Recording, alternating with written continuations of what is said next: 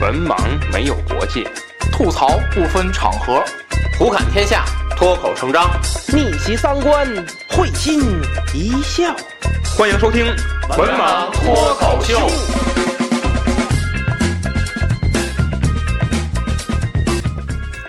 大家好，欢迎关注“文盲脱口秀”的微信公众号，即“文盲脱口秀”五个字。我们将在公众号中推送最新的节目以及主播们各自的文章。此外，文盲电台的粉丝交流群已经建立，入群方法如下：搜索“文盲小编”，与文盲小编成为好友后，回答验证问题，通过验证即可进群。希望大家积极加入，与主播们交流各自的奇闻异事。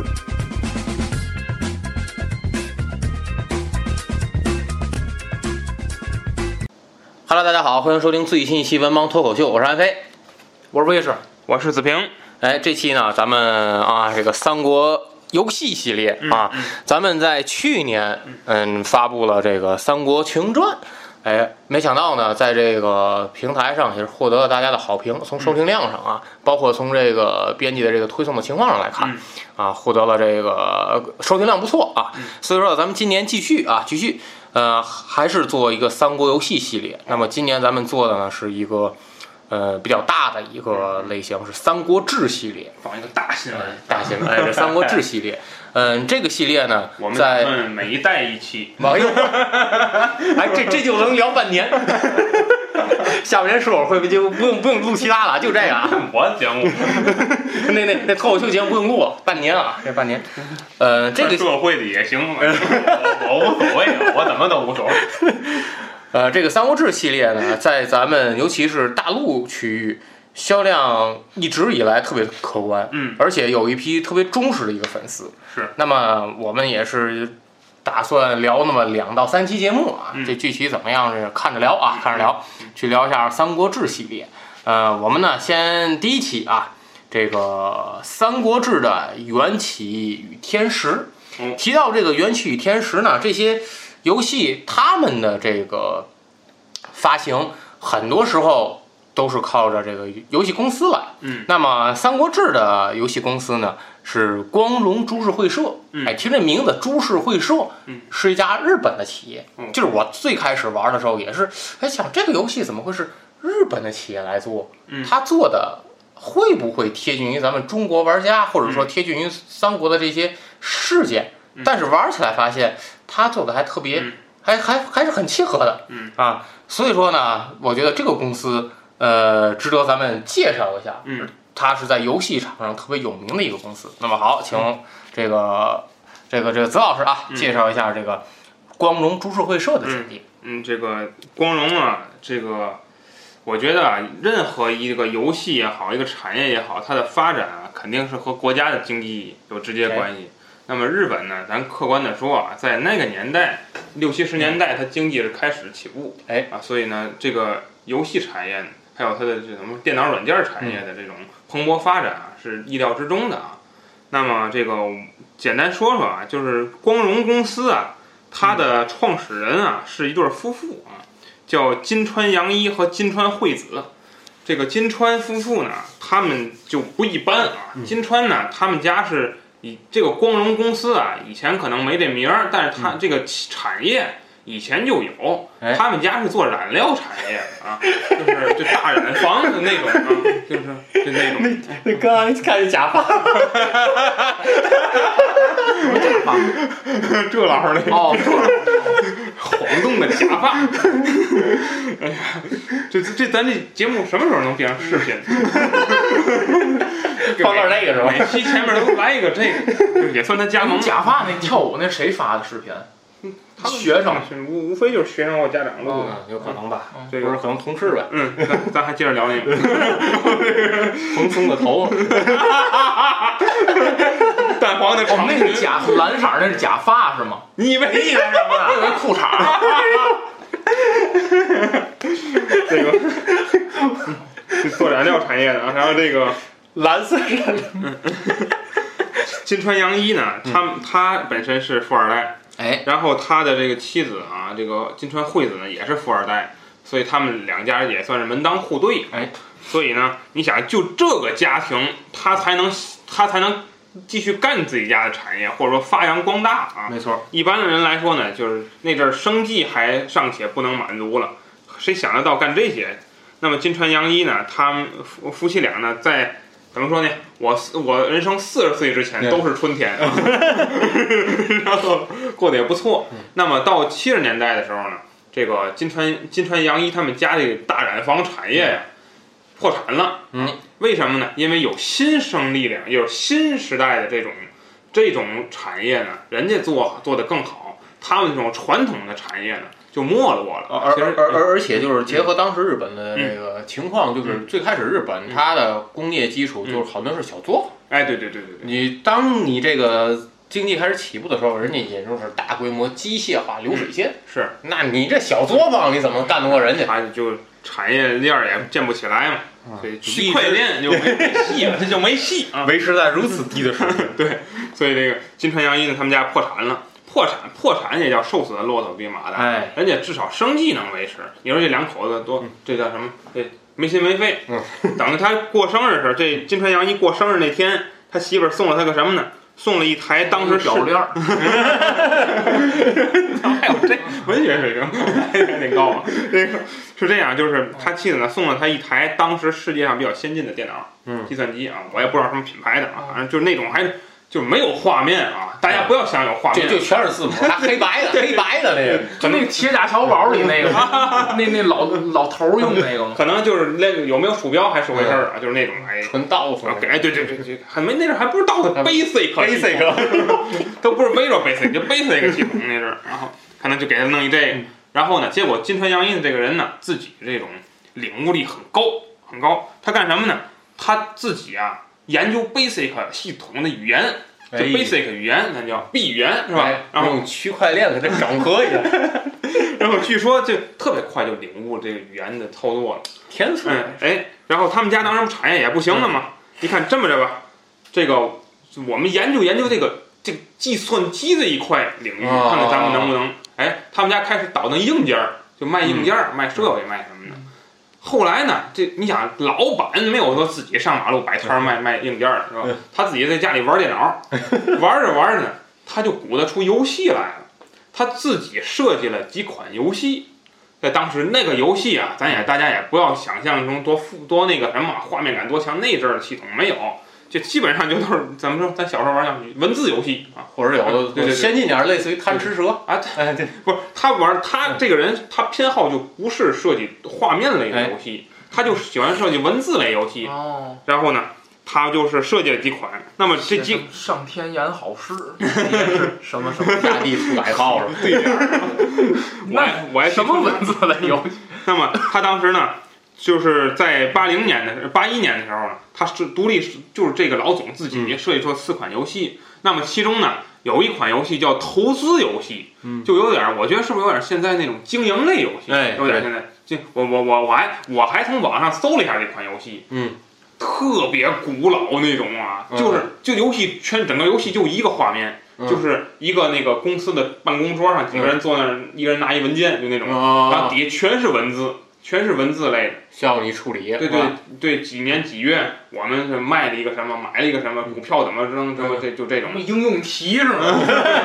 这是游戏，对，就就是那么那么无聊啊。但是这，但是你别忘了，在当时大环境下，八零年、八经一营类游戏在啊世界上都是罕见的。没那有么没见过，那么呢，与这款投资游戏同时同时一块儿发售呢，还有另一款，就是使它这个这个公司在当时非常牛的啊，嗯就是这个叫游戏叫《川中岛核战》啊，嗯这款游戏呢，就是咱们怎么说叫策略类游戏啊，哎策略类游戏是当时啊，就在日本历史上的第一款策略类游戏，在欧洲当时也有，但是呢，呃，嗯，文化情境不一样。没错那么日本呢，它这个金川洋一塑造了这么一款游戏，那么卖了五千本儿，五千本儿啊，那这哎呦那也就是五千五千份儿。五千分，大家要想一个问题，就当时全日本有五千台电脑吗？那哎嗯大家要想一个这个问题，嗯，所以它这个就很可观了，几乎也就是是不是能意味着就是每个有电脑的人都买哎了它的游戏啊，就是这种概念。所以呢，这光荣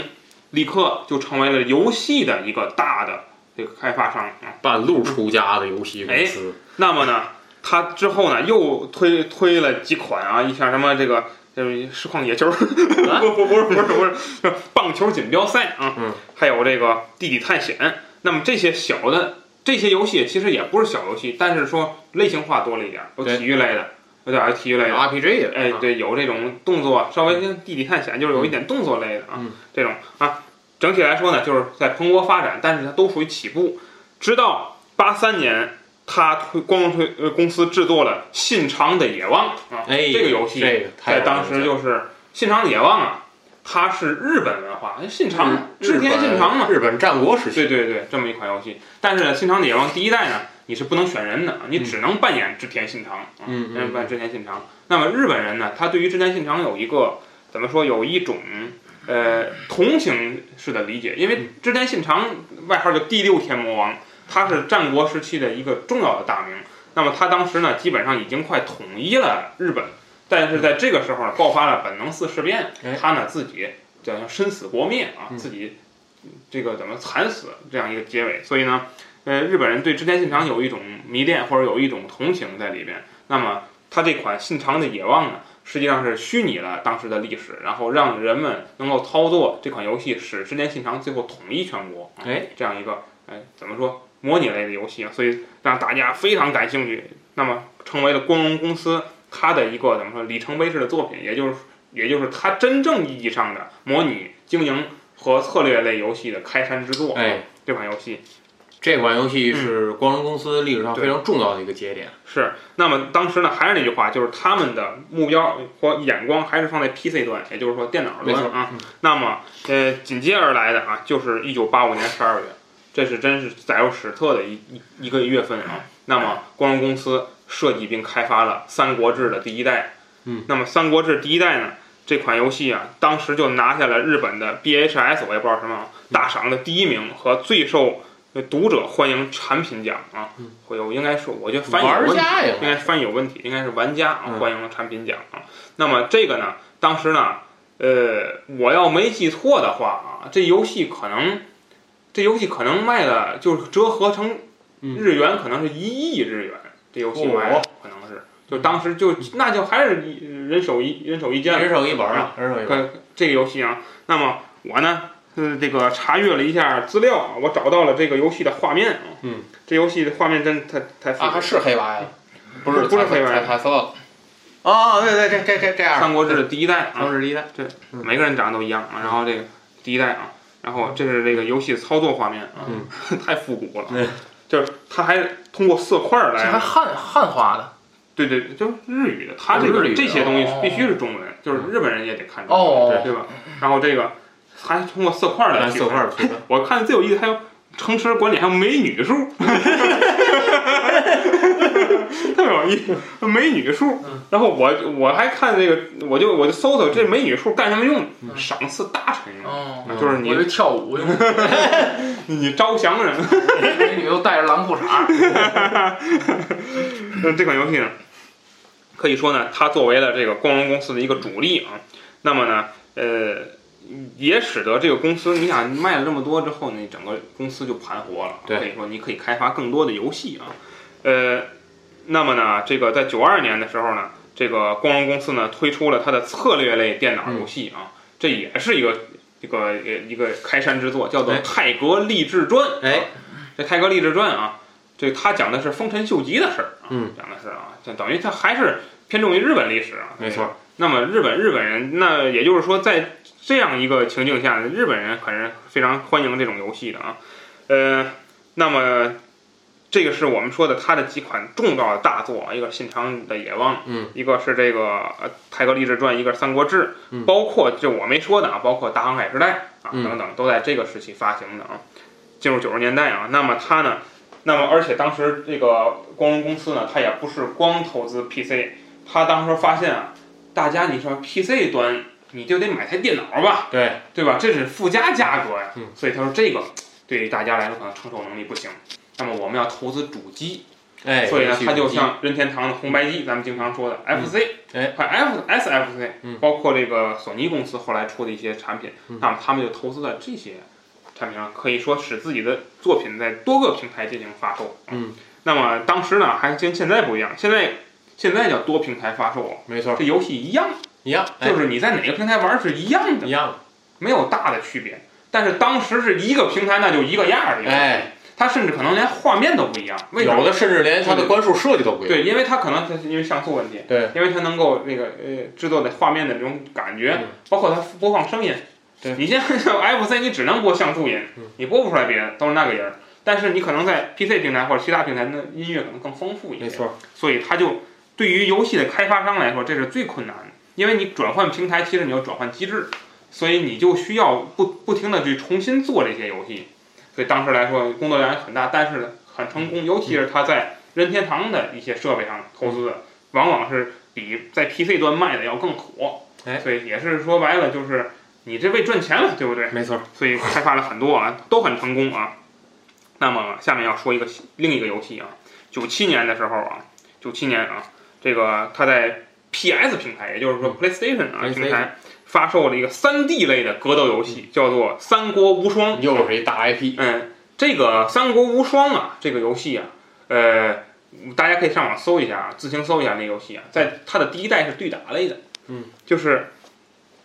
就是我能选一个人儿，比如选关羽，嗯你能选一个人儿，比如你选貂蝉啊，咱俩能对砍，嗯能对砍。当然第一代好像没貂蝉啊，嗯说意思能对，第一代好像就几个人，哎什么赵云、吕布、张飞就能选几个人，嗯俩人对砍。这说白了极其无聊，你也不知道乐趣在哪儿。它这个有点类似于拳皇的技术，哎，对对对对对，它就还，但是每个人能放大招儿，嗯哎它就是那么一款这个格斗游戏啊。那么这个这游戏发售之后呢，还不错，反应还，他一看，好，既然你你们喜欢玩这种啊，那么那咱就来吧。对，那你想以前光荣公司是非常正经的，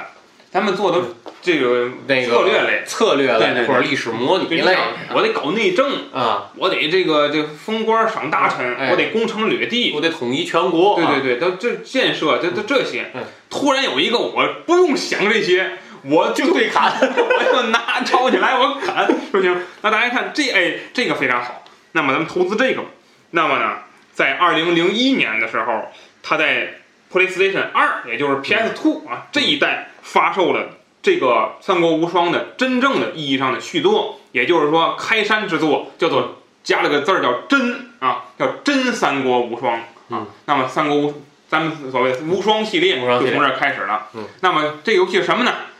就是你选一个人，切菜游戏。就到满处砍就行 了，骑着马满处砍，对，下马满处砍，嗯再骑马满处砍，就是嗯找呃血不够了砍个包子，啊嗯吃吃完之后接着砍，就这种游戏啊出场了啊。嗯那么《三国无双》割草游戏啊，嗯风靡了整个亚洲啊。那么在随后的十数年中啊，无双系列成为了这个全平台发展的一个庞大的系列，其中衍生作品包括《战国无双》嗯包括《高达无双》。包括海贼无双，包括塞尔达无双，你包玩括过塞尔达无 双？我没玩过，太贵了，我不买。然后呃包括无双大蛇啊，哎，对这挺过来无双大蛇是把刚才那一堆搁一块儿，啊！就是你能选那赵云砍丰臣秀吉， 哎呦我，你你就懂了吧？就就懂明白了什么意思了啊？就就是，或者你让赵云砍海盗路飞也行，嗯反正就是这这无双大蛇嘛，就干吧，拿刀砍吧，对，你管那个， 对 吧？就除你之外全是敌人。对对， 就就是这种，就是这种。然后这个无无双有机会聊三国无双，那再说啊。那我那么这个这游戏呢，就是说可以说光荣在整个一个全平台、全类型游戏中都多面开花啊。对。那么呢，零八年九月的时候呢，这个特库摩啊，就是另一个公司啊，特库摩公司呢，这陷入了一个经济的危机啊，陷入经济危机。那么呢，呃，他们首先拒绝了竞争对手的收购，呃，然后呢，他们的领导呢又纷纷辞职啊，最后他陷入了一个危机中，不得不选择一个重组。那么在这个过程中呢，光荣公司伸出援手，那么他们呢一块儿合作。你要说正常的合作，一般就是我把你吞并了，哎还叫光荣，他没有，他们就合合组叫做光荣特库摩啊，嗯嘿，网友把它叫做光荣脱裤魔， 这特库摩啊，光荣特库摩。所以咱看以前啊，光荣公司就是 K I E O，对，想起来了，K I E O，然后画了一个一圈儿对，后来呢就叫 KT，嗯，光荣特库摩它合作呢，所以游游戏叫 KT 了嗯啊，是这么来的啊。它它是到零九年的时候正式合并了这两个公司啊。那么说了一下它公司发展啊，那么再说说它游发发游戏的一个套路啊。嗯，它发游戏呢一般不是那么简单的发售，哎，它往往是我先发一个，比如说《三国志九》，哎我发售了，《三国志九》发售完之后，这个嗯玩家你你买吧，你得、嗯你买了之后你不买账，你这游戏不如八代好玩。嗯你这游戏其实八代也不怎么样，嗯但是他是非说你不如八代好玩，嗯你自己自己这儿都点不动都，嗯，对你这这队形阵型不如以前那个，你嗯八代有功能，这代没啊了。嗯对对，你这没有，你这都啊，哎，反映完之后，这个相当于调查社会调查，嗯调查完之后推出第九代威力加加 强版，版，我还以为我还推又推出第八代，对威力你不愿意玩八，玩八，八九代合售， 没有这威力加强版，你是不是又买一份？哎，你买几份？你买两份儿，对，就这个套路。哎对，所以他就推出威力加强版，就是每任何他后来包括什么，好像航海时代什么泰嗯格励志传什么这无双，全都推这威力加强版，就他都有威力加强版。嗯，这个人家这这双丰收，我每次都啊，所以是这样啊。那后那到零零年以后呢，他嗯又一一系列网络游戏又风靡了啊，他又推出了什么新长野新长野望的这个、嗯呃网游，大航海时代的网游。三国无双的网游和三国志的网游，那天我看安老也玩三国志，嗯就那个，对对就是现在，包括像咱们微博经常有那个嗯啊，某人某些名人做的广告《三国志战略版你玩的那好像还有电脑版的呢》，。嗯，我那就是《三国志那战略个》，有有三国，你那个叫什《么？三国嗯志战略版战略版，好像那个光荣公司，我一会儿介绍多个版本的时嗯候，有《三国志 Online》，啊，》。我那知道之那前，个那之前那，好像是电脑版的。嗯，他是他是很多就是国内电子的厂商和他去合作，因为很多你像他的一些剧情，或者说为什咱咱现在说一下啊，就是这个公司，呃，它现在是两个拳头产品，一个是真三国无双系列，一个是三国志，还有这个西厂野望的这这个系列叫做这个呃魔战略类，战略类或者说策略类。那么在这一段儿，在这个策略类里面，就是因为它之前它占领了中国的很多市场，所以说导致像《三国群英传》这种东西它干不过它。第一个是它的剧情，第二个它的画面，因为到现在它会把《三国无双》里的一些建模用在《三国志》里面，那你这个人物的对形象对的对，提升。对对对，那比《三国群英传》的看着好多了。那么它有这些 IP，所以说自己一自己些盘。一些国内的游戏厂商就会去跟他合作，比方说咱现在比较火的《三国志战略版》，嗯那么就是电子的厂商去跟他去合作，就是他那个完全是借用了他的这些这个呃形人物的形象，或者说一些他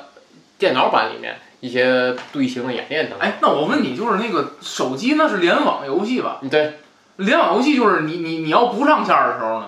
你再上线的时候城都没了，他不是这样，他主公咱们灭国了，就再上再上线的时候显示一这个。不是我玩那个有那个，比如说玩那个，哇玩比如海岛奇兵，嗯，它会显示说那个在您不在广告做太正了，没收人钱啊，嗯您不在的时候，说你的基地被攻陷了，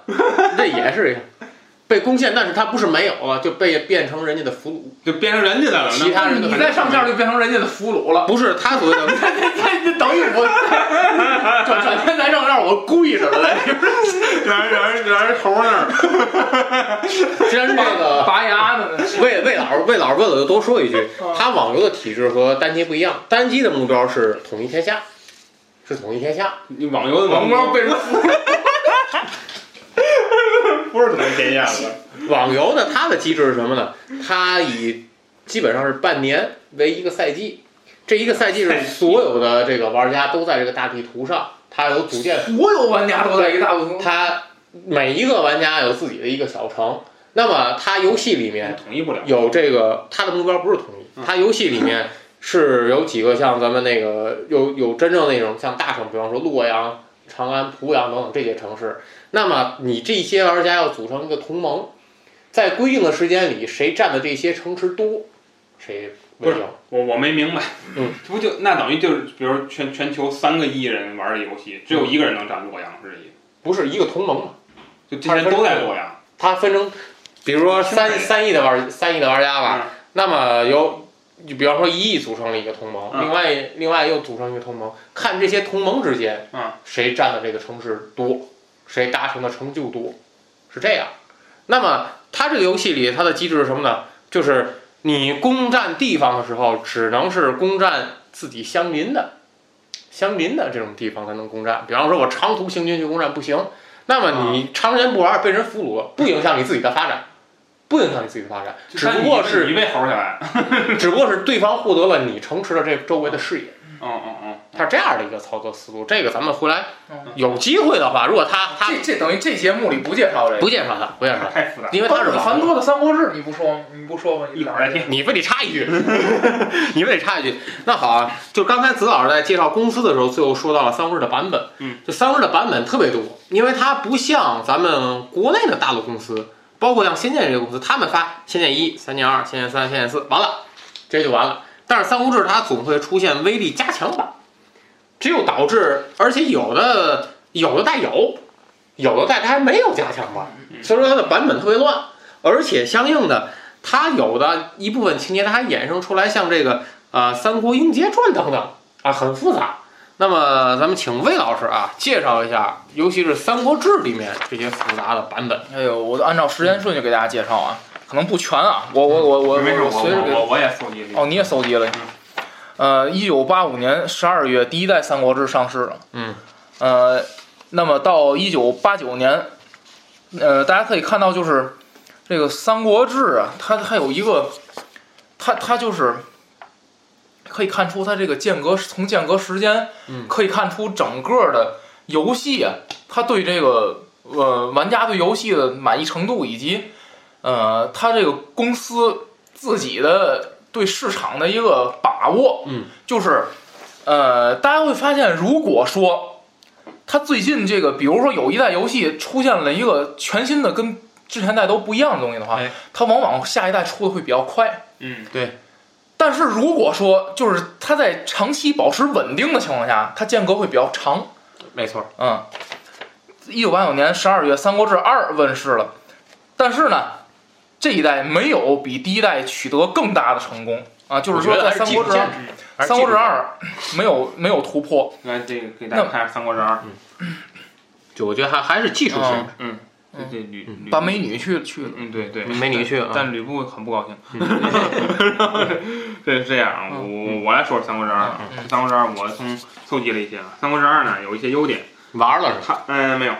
还是搜集的，就是搜集到的。然后这个它在它也是 PC 端开发的，嗯，那么呢，它以前呢在第一代的时候，你所有的政令是由君主来下达，哎，就还还没有脱离这个这个这个，因为它当时机制的问题，它没有发展那么细致。第二代呢，它就可以有太守来代替君主来执行了，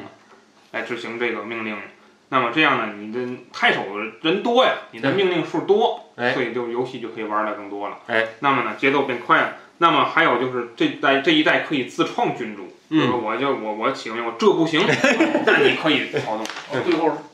这不行，何人？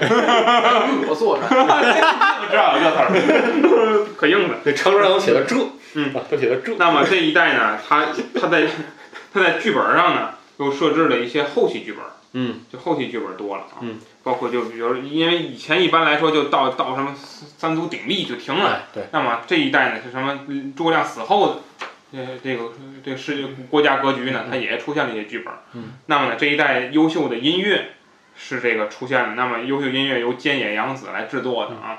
那么这也是游戏界的大神人物啊。那么这一代烈士啊，其实、啊、魏老师刚才说，嗯，那个那大家不买账，嗯原因其实最重要的是太贵，这个这一款游戏。哦所以没卖动。它的多少钱呢？具体的就已经考证不了了。嗯但是说当时啊，就普通的咱们一盘带的，嗯，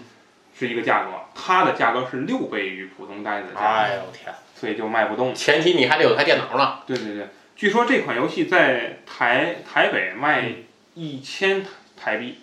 一千台币。嗯，那么但是正常的就是一二百台币，嗯正常的游戏，大家可以想到这价格了。啊嗯，是这样。呃，一九九三年，《三国志三》发售了，嗯，是整个《三国志》系列的代表作。呃，《三国志三》呢，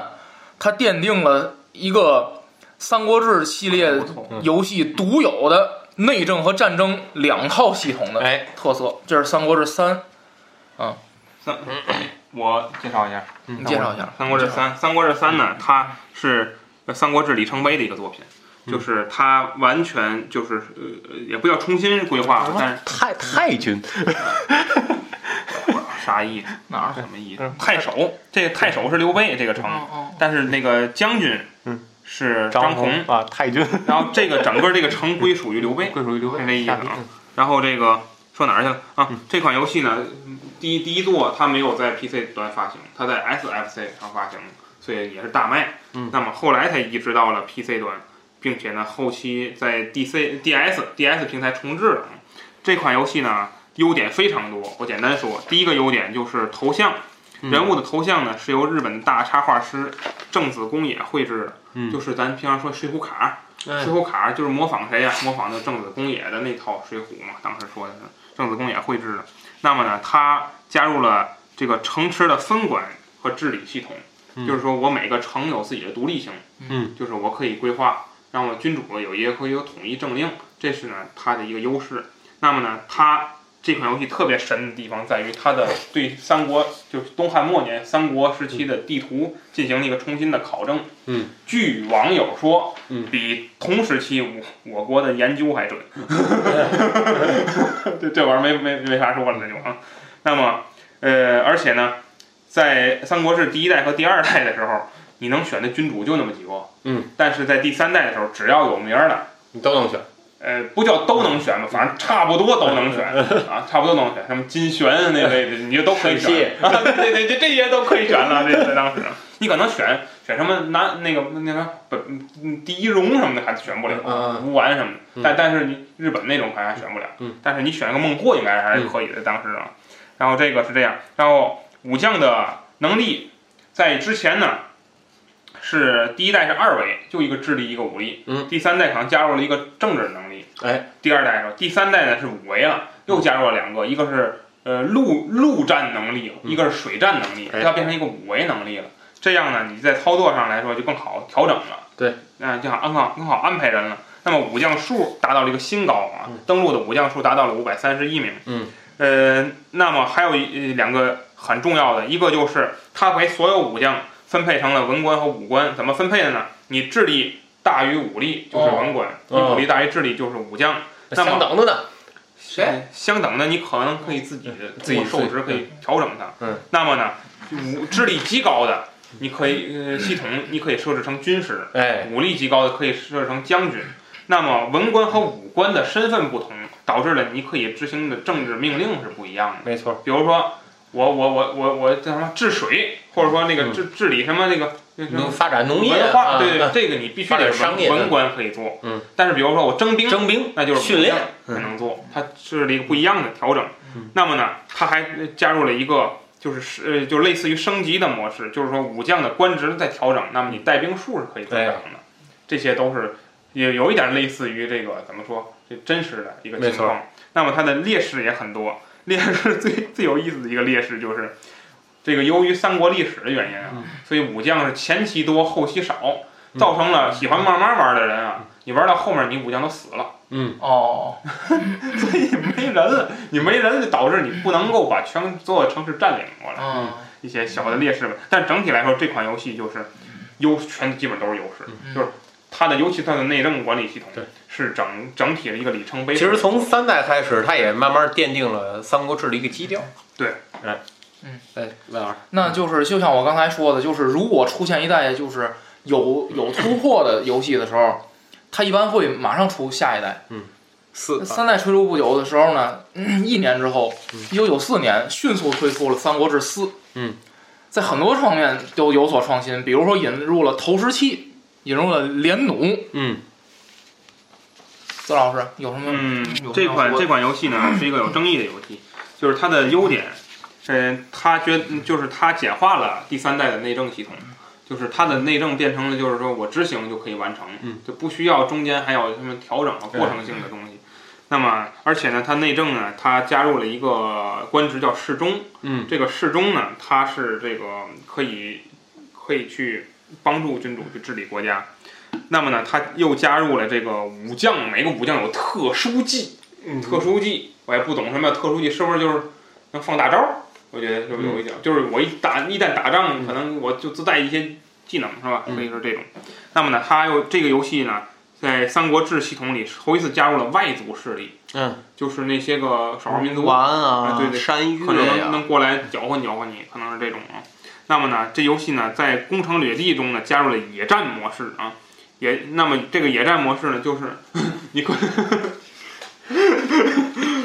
野战模式，你可以这个用一些特殊的，比如说火攻，嗯，一些啊。那么呢，刚才像魏老师说，加入了投石车等工程工程武器，工程武器呢可以大幅度的减少，就是你拿小鞭砍城楼，你永远砍不断，对吧？对。但是其实是一个真实的一个情境。 《三国群英传》里好像能砍断，好嘛，啊那何止能砍 断，墙，嗯，呃，还能好，还能召唤神龙呢。杵杵着杵着，楼上楼上就掉下来了，不知道怎么回事啊！隔山打牛，连连就带直接拿那武器就劈劈那城墙垮对，，然后上面嚓下来，他 竟然投降了。哎，魏老师嗯我还没说完呢，还没说完啊？嗯三国四，不爱听了。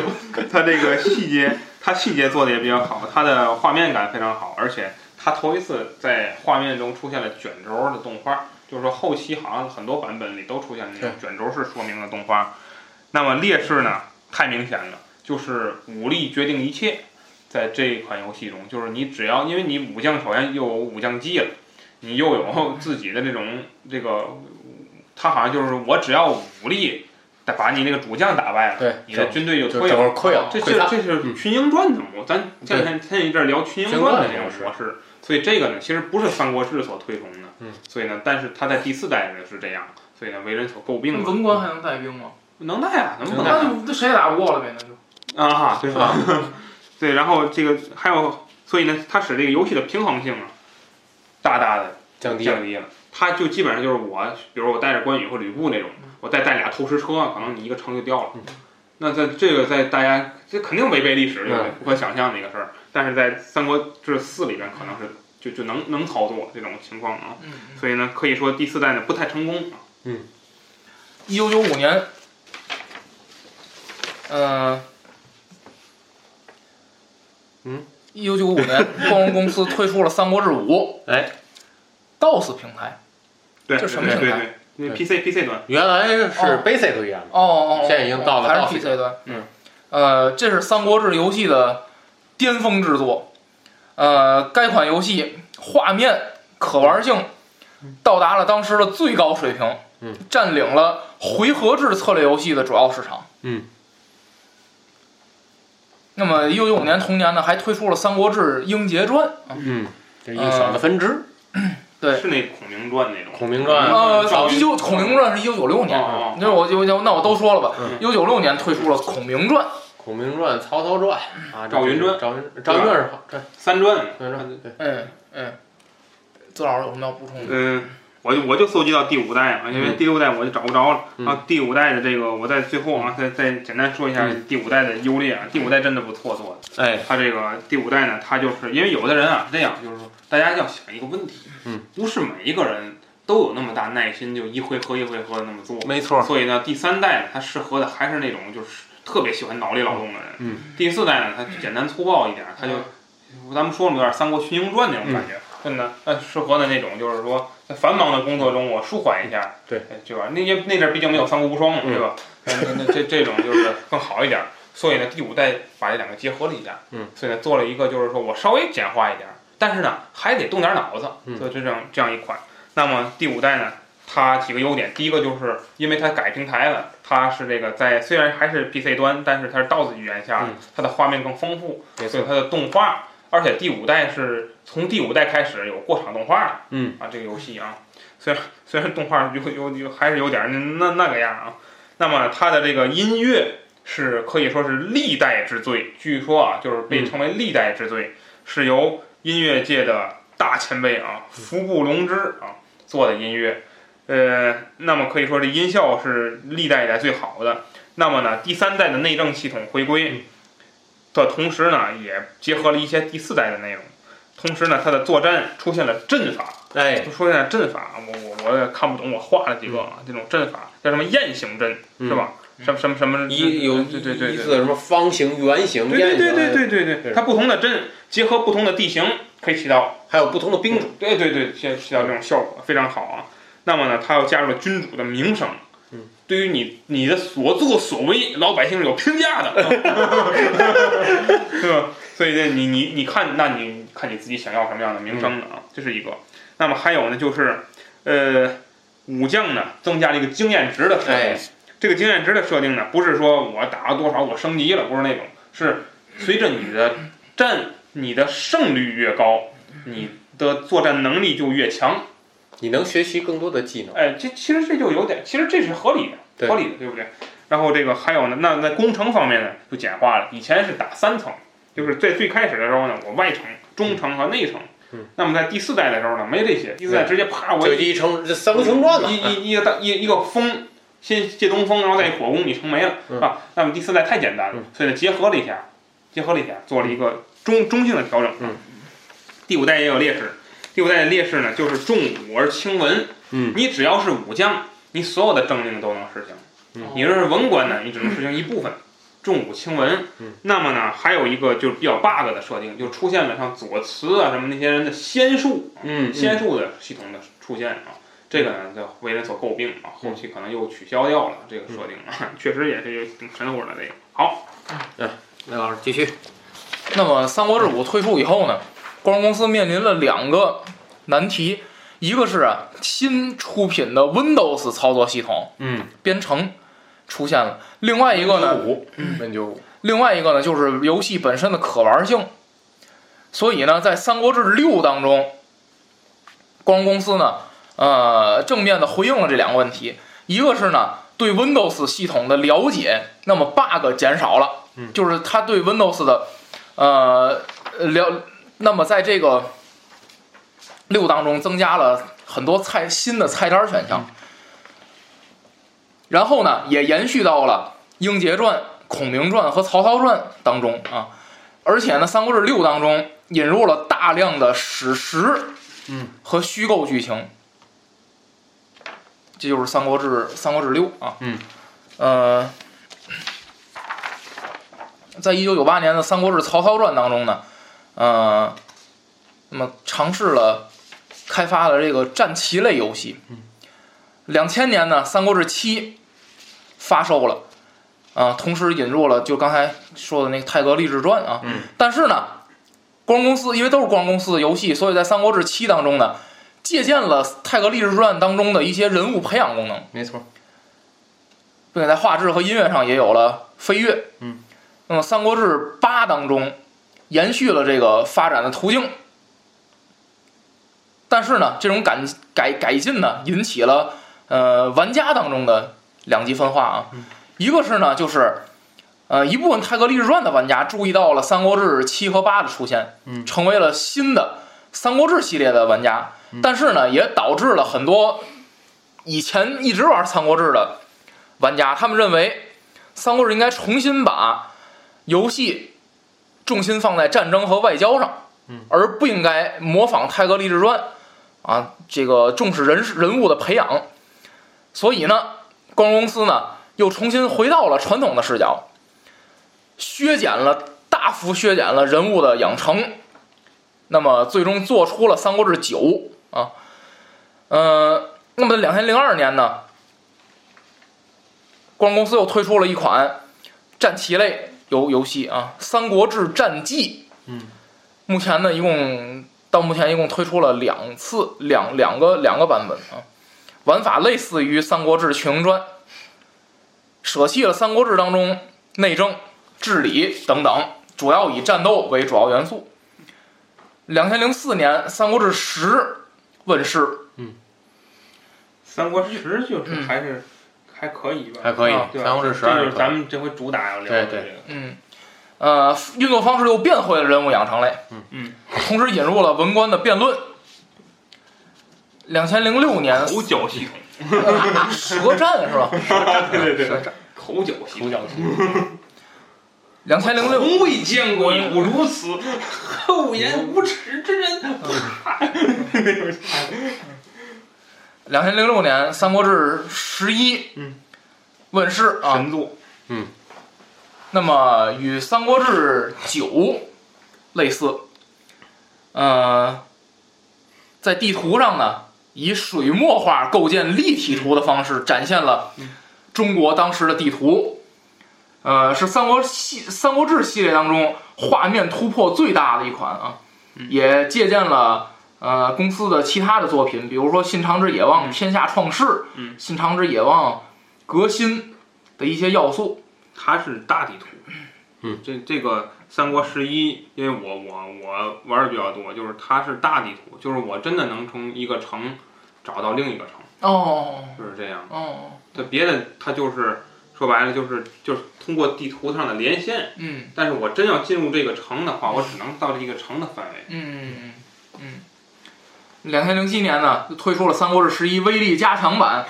啊，比主要的更新就是有新的剧本、新的建筑嗯，增加了一些模式啊啊，然后增加了新的历史剧情。还特别善于搞这个。打打法有有有些改变，但是其实没什么用。那说明呢，大家看啊，在两千零呃二零一二年的时候呢，嗯还推出了《三国志十二》，嗯嗯它推出了《三国志十二》，那也就说明了《三国志十一》呢，第一，《三国志十一》成功；嗯，第二，《三国志十一》成熟；对，第三呢，也有可能是因为受当时的一些技术啊嗯影响，它可能要要要要要形成一个可能要形成一个大的突破了。那连二零一二年呢，《三国志十二》问世了，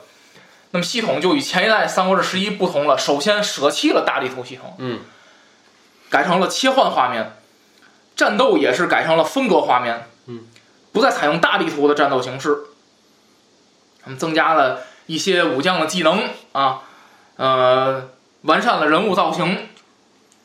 但整体来讲呢，呃，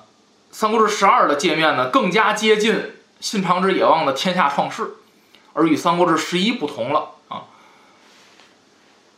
那么，赵老师有补充吗？嗯，十二我没玩。啊，二零啊，二零一三年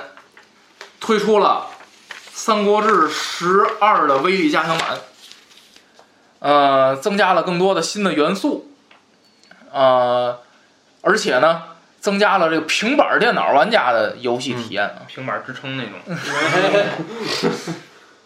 操场上 还玩刀塔 呢，还而且而且在《三国志十二》当中呢，增加了更多的即时战略色彩。嗯，二零一六年多次跳票的《三国志十三》正式发售，嗯，那么武将增加到了七百名，而且呢，增加了全武将扮演机制。就是我想选谁都能都没错能来，是这意思吗？呃，一目了然的相关图，哟，那个羁绊图是吧？嗯那嗯，个那个，我看那上网，我看搜那个攻略，嗯啊，我看到近代每一代《三国志》都有专门的那种网站，嗯，就点进去之后，它是、它是一个专门的，有点像网专栏网游的官网、嗯 嗯啊，什么都有，特别全。特别像嗯呃，攻略型的活动模式呢，又增加了这个，又又又又提供了英杰传模式。嗯。啊、你可以玩单独的人啊，单独的这个领略任何一个武将的人人生嘛，主要主要武将，主要武将的玩玩专门的人，河内名将方悦， 哎，有吗？嗯有有《三国志》十有有，就练练方月的，就是短点儿的。有有练方月的，把那个寿命给关了。那不被动死亡？那么战场上的场景呢，也以3 D 的画质，嗯，啊、全方位呈现啊，呃，不同风貌的城市多达六十多个。那么，二零一七年呢，光荣公司推动了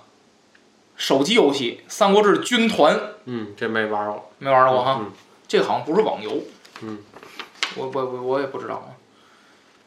呃，二零一九年九月十二日，在东京电玩展上正式发布了《三国志十四》的消息。啊嗯，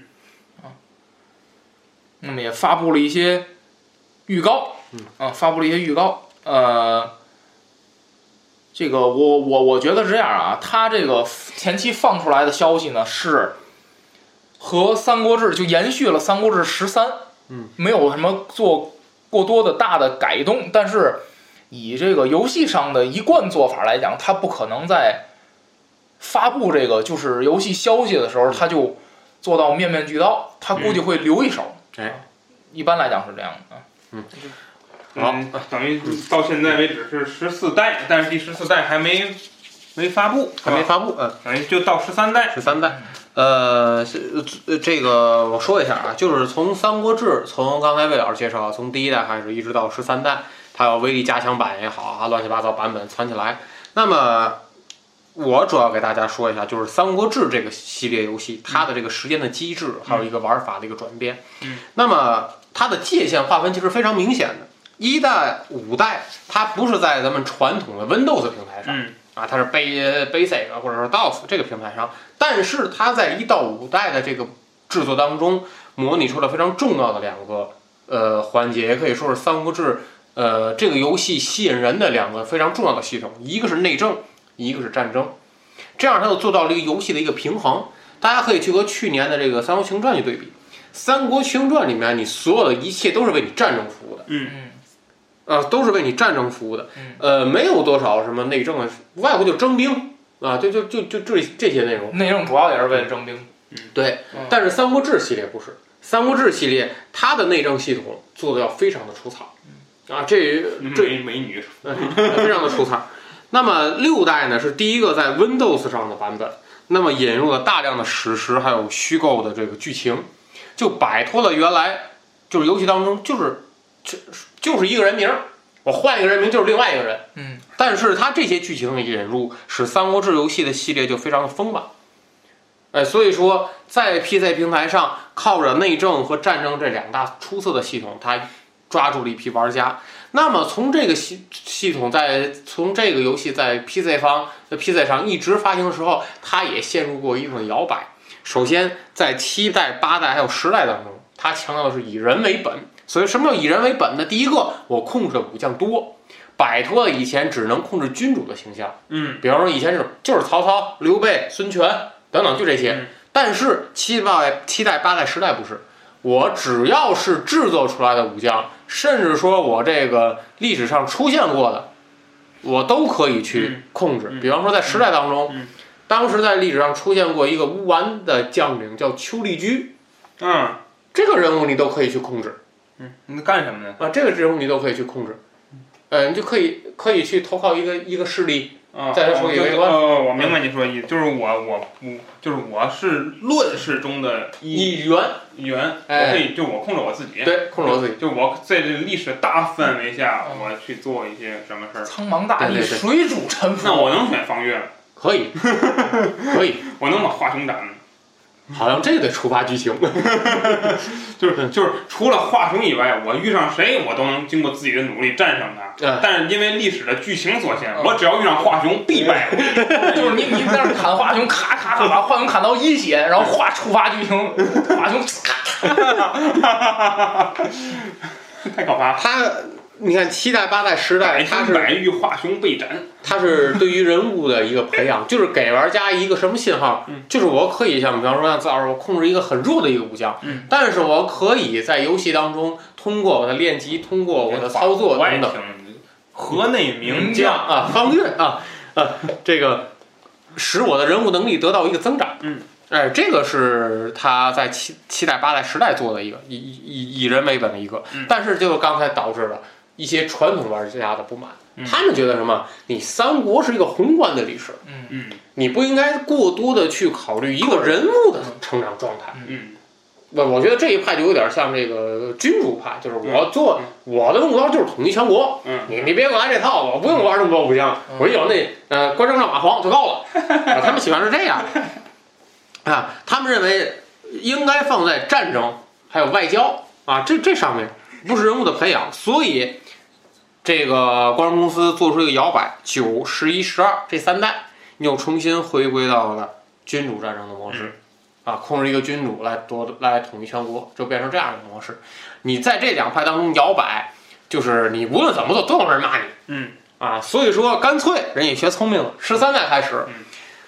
你呀、自己选。哦哦他呢哦，开了两就应该这样。它呢开了两个模式，在游戏一开始就出就可以让你选择，一个是人生剧，嗯，人生剧本儿，就像呃七代、八代、十哎代一样，这样的一个模式；还有一个是英杰传模式，嗯，啊，英杰传模式啊，就是靠着这个有类似于这种通通关打怪等等，这这这这样的，嗯，你自己去选，想要什么样的游戏风格，你自己来体验，我都给你提供。啊，从十三代开始，它是这样的一个这种状态。所以说，你就看到，呃，毕竟游戏厂商嘛，他要考虑玩家的一些呼声，可能这派的玩家高了，嗯，像七八十，他就会靠近这边玩家。这边玩家不满了，又看哟，这边玩家市场上又流失了，我适当的要去中和一下。所以说，它这游戏发展是这样的一个历程。嗯，到到十三这儿，玩家不玩儿了， 挑不出毛病还玩儿什么？就是其实我给大家出一招啊，就是你就选困难模式的金旋，你就绝对既体验了。君主同就是同君主南南征北战的感觉，又感受到自己一个人 是怎么样在大时代中沉浮的。 就是你觉得你在短期之内你都不会找到第二个人，要有第二个人，他本身有第二个叫巩之，就是他们俩人，我我们公司就是我们爷儿俩， 就这俩人，我跟你说，我打了多半年，都都根本不会有第三个人来。那巩志智商六十多，武力五十多，就这种武力六十多，智商五十多，金旋俩都四十多，有多少？这多艰难的开局模式，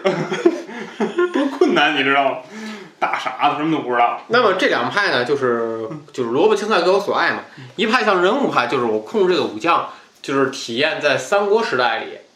一个你控制这一个人物，你可以有不同的成长过程。比方说，我可以去投靠到某位君主的手下，作为一个将领，是可以体验到的。还可以体验到什么呢？我自己成立一个叫三国志史里叫私兵，就私人招募的兵。那么我会去去打一个空城。我打来之后，我就变成了自己的一个势力，是这样的。或者说我哪派都不参与，组成一个叫流浪军，时代里头叫流浪军，就是我看谁不顺眼可以打谁，但是我也不占城池，啊，可以是这样的一个玩法那，你没法补给，靠自己赚钱，靠自己赚钱，好卖马什么的。哎，靠自己赚钱。他酒馆任务嘛，嗯嗯啊这后来咱们在个人机制里会谈到啊，那个呃，这是时代，就是你控制个人可以是这么做，但是君主派更喜欢的是什么？我控制一个君主，曹操、刘备、孙权等等，通过君主下达指令，招收到更加好的人才来统一全国。这是《三国志》带来的游带来游戏的这两种模式，我觉得从人家这个构造来讲，要比《三国群传》要丰满了许多。嗯， 《三国群传》就是一个快节奏的战争模式。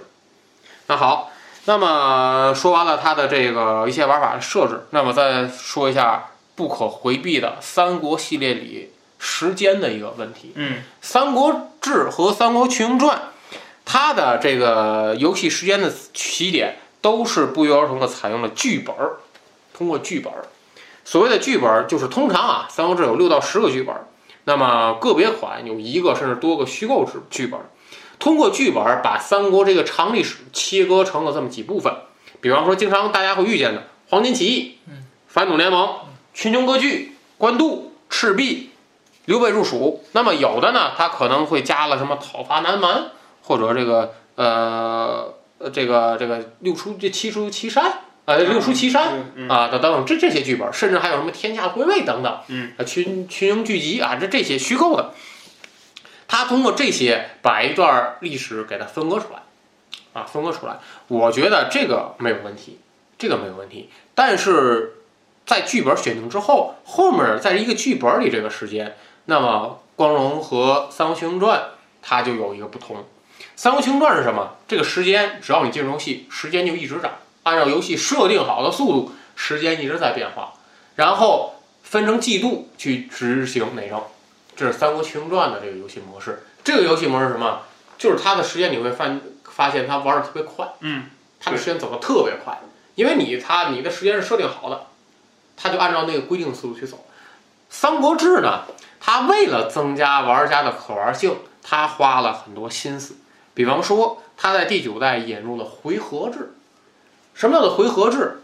我控制的人物，我执行去技能，一个技能、两个技能、三个技能、四个技能，或者执行一个政策、两个政策、三个政策。那么我的回合完事之后，我点确定，电脑控制的 AI 方面，他们再去执行相应的政策。嗯那都执行完了，可能这才过去那么几天，嗯嗯，它是这样的一个状态。所以说，他就把游戏的时间给你压下来了，让你的可玩性在增加，不会出现于有可能有的那个真正的那有有的我在网上看有的 B 站有熬夜玩家，他《三国群传》可能一个通宵就就打完了嗯嗯嗯啊，就不会出现这这种玩到后期很无聊的状况。嗯那么在时代当中，还加入时代当中呢，呃，引入了叫类似于即时战略，就是我不用理会 AI 控制的指令，哦我完全是自己操控的一个指令。嗯我完成一个指令需要耗费的一个时间。那么在这个平行时段里，AI 也在执行相应的指令。嗯我觉得这可能更贴近于现实，嗯不用去等这个，非得等到谁的回合谁的回合，不用，大家都是在这个统一的时间范围里去执行。那么它的时间设定是什么呢？我完成一个操作需要可能要一天，我完成下一个操作又需要一天。那么我不完成操作，我可能比方说我在规划城池的进展等怎么样，我不需要摁暂停键，时间就是静止。嗯它是这样的一个状态，不会出现于什么我在呃琢磨下一步怎么战略的时候，比方说我就看地图的时候，我还得摁一个暂停键，嗯不用嗯嗯不用，只有在你执行某些战略或者纪律的时候，我这个时间才会一步一步向前推进，否则我就是一个静止状态。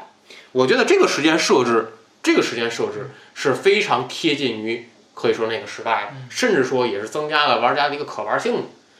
啊、我觉得这个是光荣公司真的花心思了。嗯花心思了。那么，因为时间机制的细腻，所以说它的一大优势内政就体现出来了。嗯，就体现出来了。那么在《三国清传》里面的内政就很简单，册封武将、招降将领、同盟关系等等。那么武将成长呢，都好打，都好打。也就是说，我《三国清传》里面我打的越多，武将的这个成长就越快，我这人儿人儿也就不就就像你刚才说的，就是《三国群英传》的内容都是为战斗服务。对，那弄点什么，他就算开发了，是挖点什么人才也是为了打仗，哎，弄点什么宝物不也是为也是为了了打加这武力值，都加这都不个如招匹好马，哎好强对对，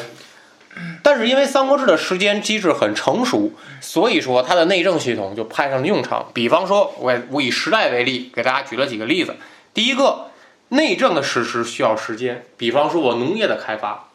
带兵打仗需要有军粮，这军粮怎么办？跟城池的农业有关系。我怎么提升这个农业？不是一蹴而就的，需要有这个将领去执行农业的指令，他们会在他们以十天为一个周期。在这时间这一个周期里来带给你我农业增长的一个数据值，哎，是一个这样的。然后在《三国志》里面，最初始的骑兵、步兵、工兵这些兵种，他们随着战争的这个推进，他们有自己的经验。当兵种的经验得到一到达一定范围的时候，是可以进行转职的。比方说，我的步兵可以转为重步兵，啊，或者说我的骑兵可以转换为什么重骑兵啊等等。那么这个转职是需要经验，需要特定的场所，哎，这增加了这个可玩性。还有战斗的兵法，战斗的兵法，每一个武将不仅不管是文官还是武官，他都有相应的特色技能。你想要解锁这个特色技能怎么办？去学习，去学习，哎，你要去花一些心思，让他怎样在战争当中去提高他个人的能力。然后，我觉得最出色的一个是什么呢？冰凉的携带。嗯，我觉得这是《三国志》游戏的一个精髓，就是和《群传》相比，《群传》说句不好听的，我从右上角一能一直打到左下角，无所谓啊，我不无视任何嗯那距好像是离，带钱是吧？啊三国群英传》什么都什么都不带。什么都不什么干也可就以，走得慢，什么都不带。你要练一满级的，你自己一个人走也。哦，嗯无视距离还有时间限制。嗯，但是《三国志》不行，《三国志》以时代为例，最多六十天的军粮。嗯，也就是说，我无论这个战斗怎么样，我必须要在六十天之内解决。嗯如果有人说我不解决它怎么样？嗯，没冰凉之后，军这个士兵的士气会下降。嗯，士气的下降会影响你的战斗力。你有再多人数也没用，你有再多人数也没用。我觉得这，我觉得这个设置非常好。而且因为军粮的携带，它就必须让你去研究城池之间的一个路线，我需要怎么来打，而不是说无脑子一样就绕过去，这不随便瞎走，不是这样嗯啊，不是这样，呃，大大延长了游戏的时间。而且增加了游戏的可玩性。嗯，那么在这里面，《三国志》系列又加入了相应的史诗的事件，这个史诗的事件做的要比《三国群传》更细。《三国群传》无外乎就是可某和某些武将死了，嗯，或者某些武将这个出现了，出现了，或者得到某些宝物，不是。《三国志》里，我以时代为例，有一个特别重要的情节是曹操收青州兵。嗯，曹操收青州兵这个事件触发的时候，如果你选择了某些不利的选项，嗯，那么曹操就可能错过招收青州兵的这个机会。哦，青州兵等几个军种是游戏当中特殊兵种，它只有通过相应的历史事件来触发。嗯你要错过这个历史事件的话，你就再也召唤不出来，嗯除非你用修改器啊，你就再也召唤不出来。嗯，哎，我觉得让这个事件不再沦为一个过场动画，嗯，它有真正的用意在里面，我觉得这是特别好的一点，呃也是就特别方吸引方人。月带了方 月带了六十天的军粮出去，然后第二天让华雄斩了，就是你错过了 那华雄展的时机，对你不利呀、呃，所以但是呢，这就有人就是他不想要这些，所以说《三国志》很贴心，在游戏设置的时候，他会问你是否触发力触，发历史事件，哦可以选择是，也可以选择否哦哦，啊。这个方月就放心了。嗯可以在这个游戏当中你自己去抉择，游戏当中自己去抉择。那么最后再说这个，哎，你我问你一个问题，嗯，就说你选曹操，嗯，然后你手下有那五官六将那嗯那些人，那你要选择触发历史事件，是不是就那一天之内你少六个武将，你得反正我触发的时候就没是六成没啊，典典韦那个时间触发过，哦就是典韦没了，典韦没有，哦，对这，玩意儿白玩儿了。那曹操哭嘛，有有那就过场动动画，画就是哎哎哎第九好像就祭祭祭祀那个就就就完了，哦，就是然后就你的武将一看武将典韦死了，就这样啊哭。哭了十天，一看那个时间过了十天，然后哭了十 天，包括像那个，你跟我玩史实的话，像呃下邳战役，嗯下邳战役就是白门楼吕布，嗯就过场动画就吕布啊，你那你也君主要是吕布呢，就就在那儿就没了。啊那要那要是不触发的话，吕布能活到哪天呢？就能一呃直活，活活下去了，一直一直火，活，一直活，到自然死亡。自然死亡。你可以他在游戏当中设置好的像时说候，是六十岁到八十岁吧， 他有一个自，他有一个寿命，有一个寿命，你甚至可以把寿命光了，你就能哦从一直玩到嗯玩到最后，所有武将一直玩到最后，哦啊，玩儿民国嗯，一直玩到最后。呃，老妖如果说你触发了史实，然后自然寿命的话嗯，那么基本差不多在一个时间点，可能六十到八十岁这武将就就就死了。嗯，就基本上是这样一个状态。而且在结局上，呃，《三国志》也是动了一下心思，动了很多的心思。他这个心思决定什么呢？从你玩游戏的那一刻起，嗯，就和你的结局息息相关，你的所有的举哦动。有人说我的举动和怎么会和结局相关？嗯三国群传》里结局就有一个统一全国。嗯，无论你怎么样啊，嗯，我把城都占了，和把其他势力都消灭了是一样的，这个结局。嗯，我把所有武将、其他所有其他势力的武将都斩了，呃，和都留着，这结局是一样。但是《三国志》不是。咱举例啊，《三国志七》结局分成两部分，一个是人物自身的结局，一个是统一势力的一个结局。人物自身的结局根据身份和能力决定，比方说有的会当大官儿，啊，结束之后他会当太守、当太尉、大将军、都督等等，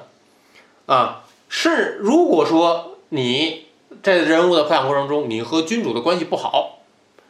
呃，或者你怎么说还能和君主关系不好呢？就忠是诚度不高。呃，他会有的时候写信让你去和他见面儿，就是你一直不去啊啊！啊，一直不去，小伙子，呃，过他来跟们之我间的聊一聊，然后你就不去。他们的关系就不会很好。啊，那么这样的话，嗯就会就会激发一个结局，可能会被君主，嗯， 呃，或者以谋反的罪名，嗯或者其他武将，啊或者其他武将 暗杀，嗯对。这就是一一上一进游戏嗯跪那儿， 跪跪着，捐字儿。啊、有人剑走偏锋，哦嗯嗯他不参参加任何一个势力，嗯他坐看其他 AI 游戏的势力来统一全国。他呢是一个在野的身份，嗯那么可能会触发一个征服日本的剧情哦，啊。这个我没玩出来过啊，会触发一 个这是日本游戏吗？啊征服日本的一个剧情。嗯，这爱国。还有的呢，在当大官的时候，比方说当大将军、太尉的时候，会呃出兵去呃这个剿灭其他这个蛮族的叛乱啊，甚至有的出现就是国泰民安的等等这样的。如果你是自立的一个势力，会出现啊君主啊什么万朝来华等等这样的一个情况。嗯嗯，这样的情况。那么这些结局的出现，一要看主要就是看你人物的一个状况，还有君主的一个施政情况。呃，有的他引入了和其他历史，比方说类似的地方，可能会像曹魏一样被司马氏所篡逆，或者像这个西晋一样遭到外族的入侵，等等。那我能嗯就弑君吗？嗯，弑君，你可以，我我作为一个 Kingslayer， 你不用等到最后啊，嗯嗯你在游戏当中就有一个就可以是反叛哦，就能随时，啊，随时反叛。但是我不是我没明白，就是说我不能让他知道我反叛，嗯嗯嗯，就是我就凑到他那儿，嗯噗给来，来啊这这好不能囊死啊，这这样还好不不行能，，那这样好不能。反正就三国无双呢。嗯， 啊，呃，像这个《三国志九》呃，《三国志九》它是八种结局啊，有一个大陆制霸型、国内繁荣型啊等等，关键繁荣史这里面还分成好的、好的、坏的。比方说，好的坏就结局有这个商业的大国，还有这个巨大的大国家，啊，坏结局可能就是五胡十六国时家的这个五国呃五胡十六国时期国家分裂，哦或甚至国家灭亡。国内繁荣，嗯，等这酒啊，我没玩过，这是我上网上找的文这个化资国料。家，嗯，就是老百姓都在那儿拿拿拿拿蓝裤衩， 是吗？嗯啊，这是这个呃结局啊，不再多谈了假文化啊嗯国家。。那么在《三国志十》里面呢，它除了像这种剧本的这种开始这种模式之外，它引入了叫战史模式。嗯什么叫战史模式呢？它截取了三国里面的几场经典的战役。嗯嗯你要严格按照，因为它是以《三国演义》为蓝本，嗯嗯你要严格按照《三国演义》里，呃，完他所完成的一些这个任务要求，完成相应的操作，然后触发下一步的事件。比方说《三国志十》里我玩的啊，它的这个战士模式里，第一个叫做这个吕呃讨伐吕布，讲的是什么事呢？曹操联合刘备去下邳讨伐吕布。那么在这里面，他给你出现了几个分支。第一个，你要以曹魏的身曹操的身份讨伐吕布成功。嗯，还有的呢是以刘备的身份讨伐吕布成功，嗯还有一个就是以国家军事的身份嗯成功。那好，都完成了，解锁下一个这哦嗯个战士模式，叫做江东称霸。你扮演的谁呢？小霸王孙策。嗯然后这个再解锁了，好，激活了赤壁的这个事实，哎，很有意思。它能提，就是它规定规定特别死。比方说，我扮演刘备，你手里可能就三千人，嗯，你要想尽一切办法带领这三千人，嗯联合着和 AI 一同操作，把这个任务达成，嗯挺有意思。你不用去操心什么时间变化、什么军粮等等，都是设定好的数据，嗯，你就自己来吧，就自己来吧。有人还觉得这样不过瘾，好，《三国志十》的威力加强版里又给你加了一个叫做试炼模式，什么意思？试炼模式一共二十关，一共二十关，在第一关之前，它一共给你两千的点数，这两千的点数你要用来搭配武将还有士兵。嗯，武将越厉害，兵种越高级，它耗费的点数就越多。嗯，那好了，你选你把这两千点都花了，搭配出来你心仪的武将和士兵之后，进入第一关，从第一关打到第二十关，中间是没有重新什选么择的叫机。关呢？就这关是什么内容呢？这个关，呃，你你你先听我说啊，嗯嗯听我说从第一关到第二十关是没有中间重新选择机会的。嗯嗯也就是说，我最开始比方说选择刘关张，那你就一直得用他们仨了。就可以啊，这呃个，呃，如果说选择步兵，那一直就是他们仨。好，每一关是什么呢？在每一关里，它有不同的地形。比方说，第一关是攻一座城池，嗯，第二关可能是在这个呃江东某些战某些地是行，第三关是和电脑去进行一个对抗。随着呃关数的增长，它的难度也在增加，嗯，也难度也在增加。那么你就是要通过你操纵的这些人，要把所有的关一关一关一关去打通。嗯，它这里面还有一个就是战损，比方说第一关是最简单的，但是也分人手法，有的人打第一关一个兵都不损，嗯有哦的人可能损失一百个兵，那不好意思，你损失一百个兵吧，第二关你就剩下，比方说你原来两千个兵，嗯，你损失了一百，第二关你就剩一千九了。那没办法，战损一直会带下去。嗯嗯，哎，这个是特别适合于自虐的人嗯啊！我在我在 B 站上看过，特别适合于自虐的人，嗯这是玩这个。有人 B 站上我看过是，他选特厉害的武将，然后选了一倍儿衰的兵，嗯，然后就就看看能不能通通二关，嗯，啊，就特别逗，特别逗。然后他每一关不一样，那还是看操作呀。看操作，嗯看对于游戏的一些战法，还有军事技能的一些理解。嗯嗯，就是考你啊验你的理解。你不一定嗯有的不一定就非得选特我别问武你，将就是厉害比如说这嗯个人特别精通立体管理，那他在这个游戏上能不能够达成那种成功？嗯，好。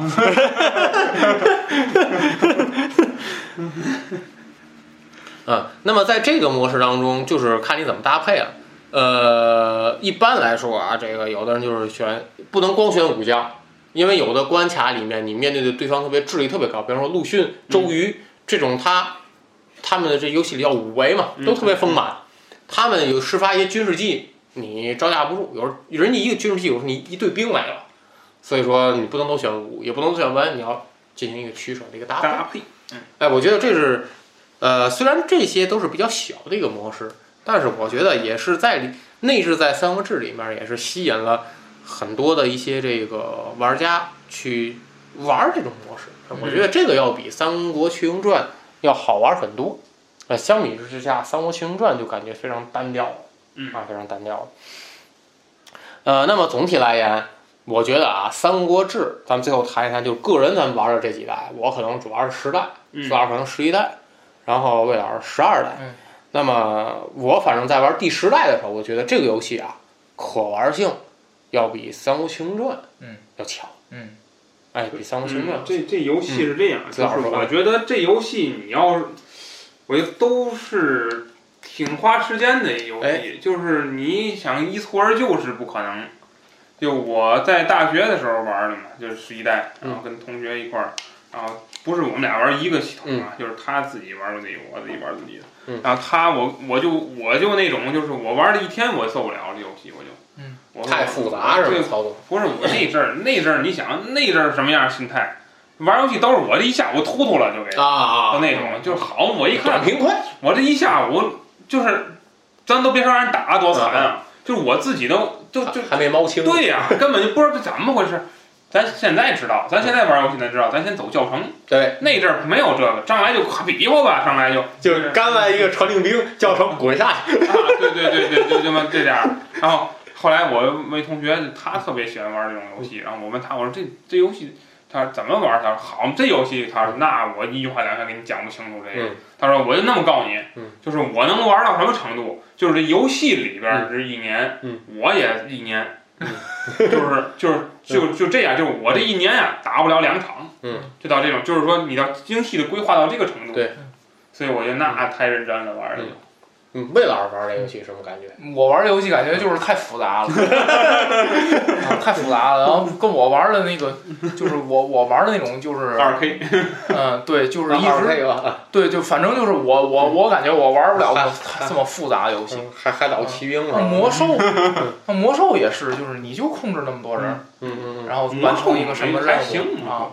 即时战略嘛，它嗯毕竟即时战略游戏，嗯它是跟红警是一样的。啊，你任务玩任务，你也是就是都是给你规划好的，嗯对吧？其实我觉得反而啊嗯，就是因为这样复杂，反而他抓住了一批就是特别喜好这种复杂的粉丝。嗯，对对对，我而且你像他为什么又开发出来《真三国无双》，就是你想想玩短平快的，玩那个，哎，那绝对快啊，那绝对快啊，这除了你都是敌人，对对是吧？那绝对快。有两天通关了那个，啊，这个游戏我觉得从可玩性来讲是非常值得深挖的，嗯而且在这个网站上，现在包括像 B 站里很多游戏视频、有游戏讲解，不同的组合它甚至能玩出各种不同的结局来，嗯甚至同样的人他不同的呃同样的武将，嗯他用不同的结局玩出来，我觉得这个是呃组合的越多，我觉得它的可玩性或者可琢磨的程度也越多，嗯，好吧，嗯咱们这期节目呢花了时间啊。来讲述了光荣公司，然后三国志的版本，还有它大体的一些时间的设置，嗯还有一些游戏的机制。咱们下一期当中嗯啊，给大家详细的去聊一聊，嗯嗯详细的去聊一聊《三国志》里面，嗯、它的一些人物，还有一些城池，还有一些作战的一些方法。好，本期节目就是这样。想和我们进行话题交流的，可以在节目下方留言，呃，或者在微信交流群当中和主播们进行话题交流。咱们下期再见。再见再。见。